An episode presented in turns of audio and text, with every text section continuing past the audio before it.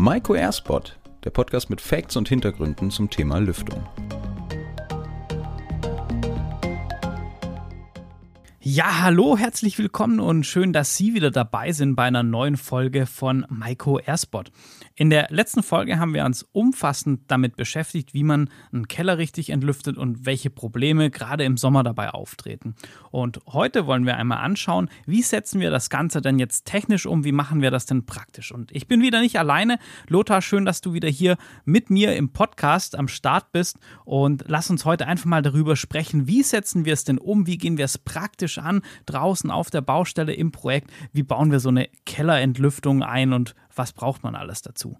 Ja, hallo Christoph, da gibt es natürlich die verschiedenen Ansatzmöglichkeiten und Maiko bietet hier auch die verschiedenen Produkte an, zum Beispiel die automatische Kellerentfeuchtungssteuerung, die AKE 100 oder die AKE 150 sowie aber auch die externe automatische Kellerentfeuchtungssteuerung, wo wir hier auch im Programm haben.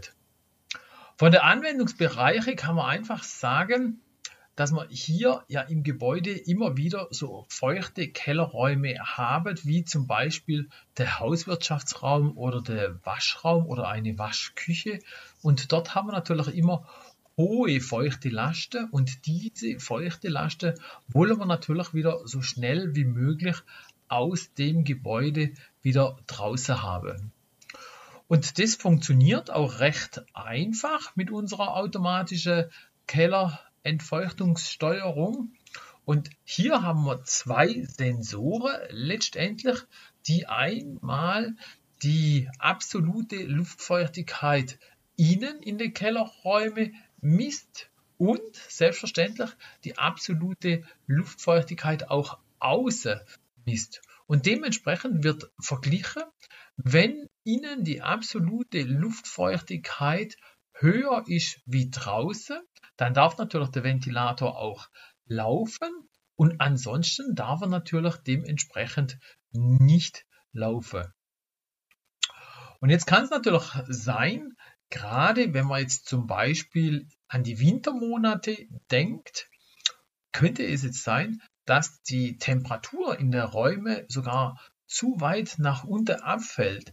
Und da hat diese Steuerung, die ist sehr intelligent, auch so eine sogenannte Frostschutzfunktion. Und bei dieser Frostschutzfunktion schaltet diese Kellersteuerung automatisch ab, sobald die Innentemperatur unter 5 Grad fällt. Und somit ist gewährleistet, dass gerade wenn zum Beispiel irgendwo Wasserleitungen wären oder sowas, dass die natürlich nicht einfrieren. Genauso im Winter könnte es natürlich auch sein, dass die Luft zu trocken wird.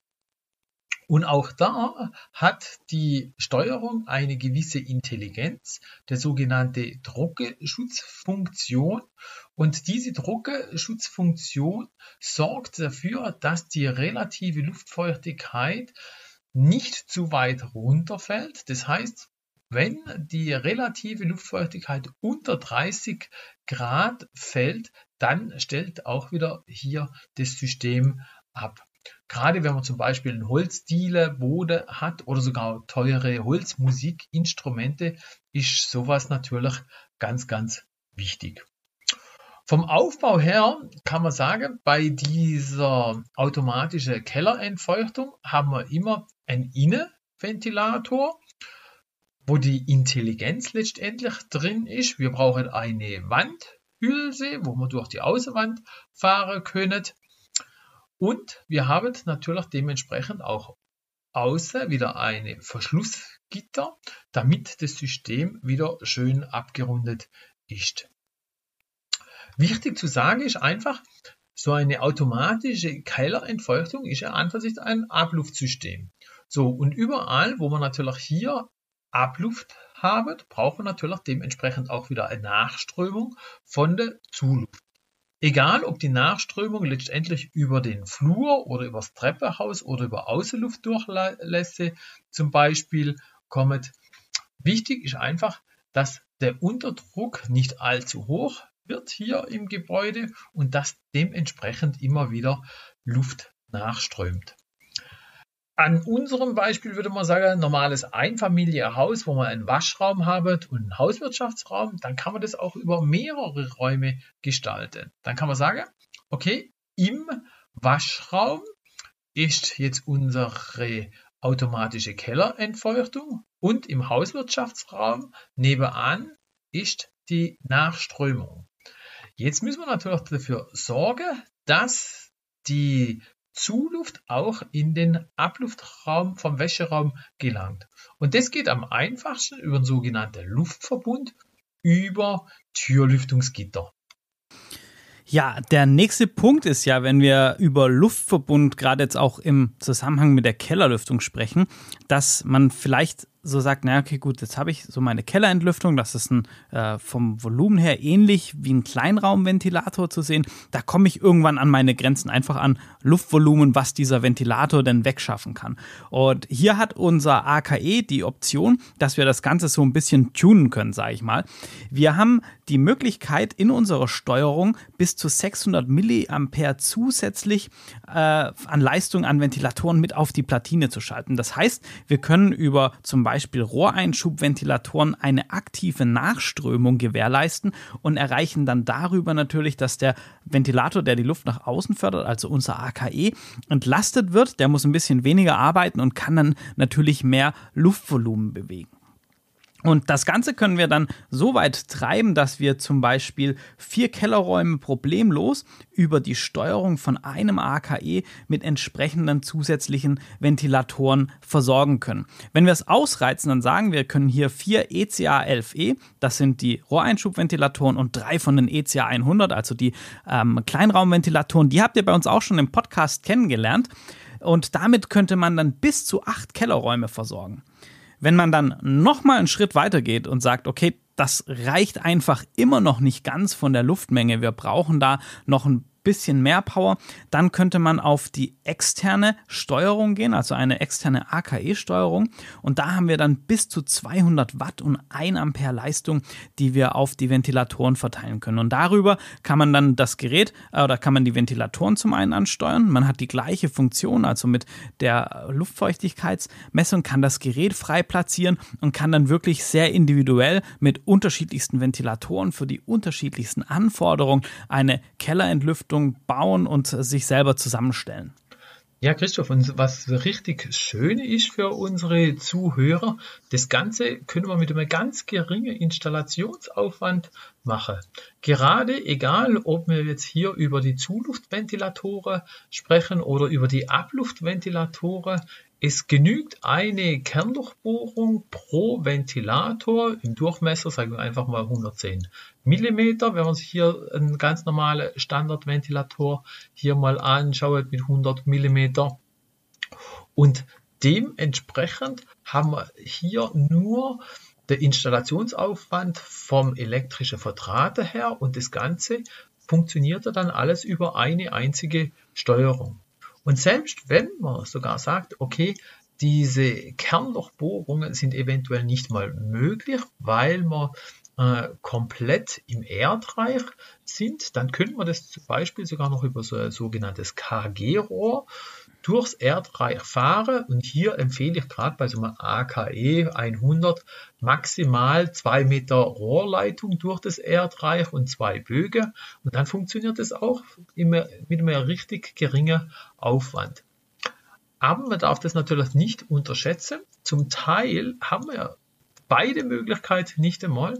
Dann kann man immer noch hingehen. Es gibt für der AKE 100 zum Beispiel einen sogenannten Fenstereinbausatz. Und im Kellerfenster kann man dann einen Ausschnitt platzieren, genauso groß wie der AKE, die automatische Kellerentlüftung, 100 ist. Und dementsprechend kann ich dann sogar ins, Keller, ins Kellerfenster direkt diese AKE installieren. Und ich sage immer, einfacher geht es an für sich nicht. Das Einzige, was ich dann natürlich dann mir noch überlegen muss, okay, welche Größe brauche ich? Welches ist die passende Größe? Aber auch hier gibt Maiko der Kunde auch wieder so eine kleine Auslegungshilfe. Das sind die sogenannte Schnellauslegungstabelle, die man bei uns auch auf der Webseite findet. Und dann kann man so ganz grob über den Daumen sagen, dass so ein kleiner AKE 100, wenn man jetzt nicht über einen zusätzlichen Ventilator macht, bis zu 30 Quadratmeter ganz einfach entlüftet werden kann. Und dann sind auch gleich die richtigen Zubehörmaterialien dabei, ob es dann nachher um eine passive Luftzufuhr oder aktive Luftzufuhr handelt. Das haben wir ja schon im letzten Podcast miteinander besprochen. Und wenn wir dann einen größeren Raum haben, dann kann man sagen, okay, wir nehmen den AKE 150 und hier können wir letztendlich sogar bis zu 70 Quadratmeter mit einem einzigen Ventilator wieder abdecken. Und sollten wir dann halt wirklich noch mehr haben, dann kann man ja das, wie das der Christoph schon erklärt hat, in einer Schaltung so machen, dass man hier einfach noch mehrere Ventilatoren mit in das System ein, äh, äh, einbezieht. So, und hier will ich dann aber auch noch auf eins hinweisen. Momentan, wir haben ja das erkannt, dass es hier enorm hohes Potenzial gibt an diesen ganzen Kellerentlüftung. Und darum hat auch unser Marketing gesagt, okay, wir machen hier dementsprechend auch eine Aktion und hier kann man auch so ein AKE-Mustergerät im praktischen Aufsteller zur Demonstration beim Kunde bei uns anfordern. Der ist also voll funktionsfähig und so ein Mustergerät wird dann über ein Jahr dem Kunde kostenlos zur Verfügung gestellt und in dem Zeitraum, wenn er dann sogar zehn Stück verkauft, kann er den sogar dementsprechend kostenlos behalten. Und wenn Sie auch an dieser äh, Aktion teilnehmen möchtet, ist es ganz einfach. Sie schreiben einfach eine Mail mit unserer AK-Musteraktion ans marketing at und schon erhalten Sie so ein äh, Ausstellungsstück im äh, praktischen Henkelformat und dementsprechend können Sie auch ganz einfach wieder das der Kunde demonstrieren. Ey, das ist mal ein echter Abschluss für so einen Podcast und vor allem für das Thema Kellerentlüftung. Also ähm, sich so ein Gerät zu sichern. Ich denke, das lohnt sich auf jeden Fall, einfach um da selber vielleicht auch so ein bisschen die Berührungsängste damit zu verlieren. Weil in der ersten Folge hat man ja schon gehört, okay, Kellerlüftung, denkt man, naja, gut, Abstellraum und so, ein bisschen Luft rein, raus, fertig. Aber es ist deutlich mehr, also auch gerade bauphysikalisch dahinter. Und ich finde das sehr spannend und wichtig, einfach hier auch nochmal ganz klar zu sagen, dass wir eine sehr, sehr einfache Lösung für dieses komplexe Problem einfach haben. Und ich denke, das ist eine gute Sache. Mir ist noch eingefallen, ich habe eine Sache euch unterschlagen und zwar, wenn diese 600 Milliampere nicht ausreichen, was man zusätzlich auf so einen Ventilator schalten kann oder auch diese externe Steuerung, dann kann man das Ganze natürlich noch über ein Lastrelais schalten und kann dann da eigentlich Ventilatoren in unbeliebiger Anzahl und Stärke über diese Regelung dann mit etwas mehr elektrischem Installationsaufwand betreiben. Ja, Lothar, an der Stelle erstmal wieder vielen Dank dafür, dass wir hier aufnehmen konnten. Ich hoffe, es hat Ihnen allen gefallen. Und jetzt habe ich noch ein paar, ja, echt super Informationen für Sie. Denn jetzt muss ich gucken, ich habe es mir aufgeschrieben, es ist wirklich ein bisschen mehr heute. Zum einen haben Sie die Möglichkeit, uns live zu erleben. Und zwar können wir gerade, Gott sei Dank, wieder Präsenzveranstaltungen durchführen. Und da gibt es zwei Punkte, die ich Ihnen ans Herz legen möchte. Und zwar am 8.8. und am 11.8. bin ich einmal in Leverkusen, das ist der 8.8. und am 11.8. in Bochum unterwegs. Da haben wir so ein Halbtagesseminar rund um das Thema Lüftung, wo ich natürlich sehr darüber mich freuen würde, Sie persönlich begrüßen zu dürfen. Neben diesen beiden Terminen sind wir am 9.8 in Bonn und am 10.8. in Düsseldorf. Und da sind wir zusammen mit Rockwool unterwegs. Da geht es um das Thema Wohnraum, Funktion und Gestaltung. Das sind immer sehr interessante ja, Vortragstage, auch so einen halben Tag, Nachmittag in den Abend rein mit ganz vielen Industriepartnern, wo auch wir einen Part haben. Und auch da würden wir uns natürlich sehr darüber freuen, wenn Sie sich da informieren und wir Sie vor Ort mal begrüßen dürften. Last but not least, so ein kleines Highlight möchte ich jetzt schon mal anteasern. Und zwar die nächste Folge, das ist die Folge 10 im Maiko Airspot. Und zu diesem Mini-Jubiläum haben wir uns natürlich was Besonderes einfallen lassen. Sie erinnern sich vielleicht an die erste Folge mit unserem Geschäftsführer. Und deshalb haben wir gedacht, Mensch, Folge 10, das wäre doch ideal, um mal mit unserem Vertriebsleiter über die aktuelle ja, Marktlage, Projekte, sonstiges am Lüftungsmarkt zu sprechen. Und da freue ich mich schon auf ein sehr, sehr spannendes Interview und würde mich natürlich freuen, Sie alle wieder als Hörer dafür begrüßen zu dürfen. Bis dahin, machen Sie es gut, schalten Sie das nächste Mal wieder ein. Auf Wiederhören.